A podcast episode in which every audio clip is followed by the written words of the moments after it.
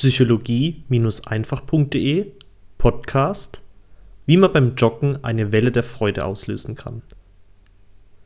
Auf meiner Reise, mich emotional unabhängiger von der Meinung bzw. Ablehnung anderer zu machen, hatte ich bei meinen vergangenen Läufen damals an der Isar ein Experiment gestartet. Ich habe mich gefragt, wie Jogger, die mir entgegenkommen, reagieren, wenn ich ihnen einfach meine Hand zum High Five hingegenstrecke und sie fett angrinse.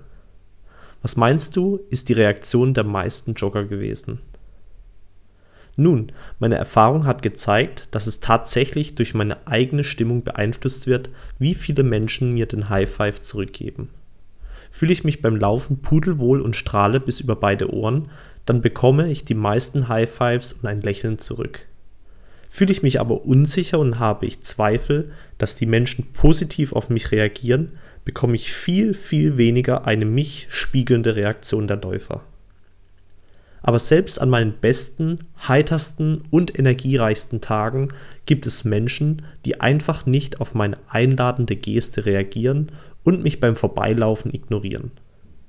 Heißt das jetzt, dass ich in irgendeiner Weise nicht gut genug bin, einen Fehler gemacht habe oder mich nicht geliebt fühlen sollte?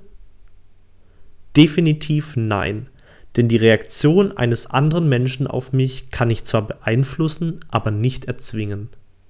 Ich kann aus vollem Herzen Liebe und Freude geben, aber ich werde sie nicht zwingend zurückerhalten. Damals hatte ich mich mit dem Geben zurückgehalten, weil ich Angst davor hatte, daraufhin nichts zurückzubekommen oder deswegen abgelehnt zu werden.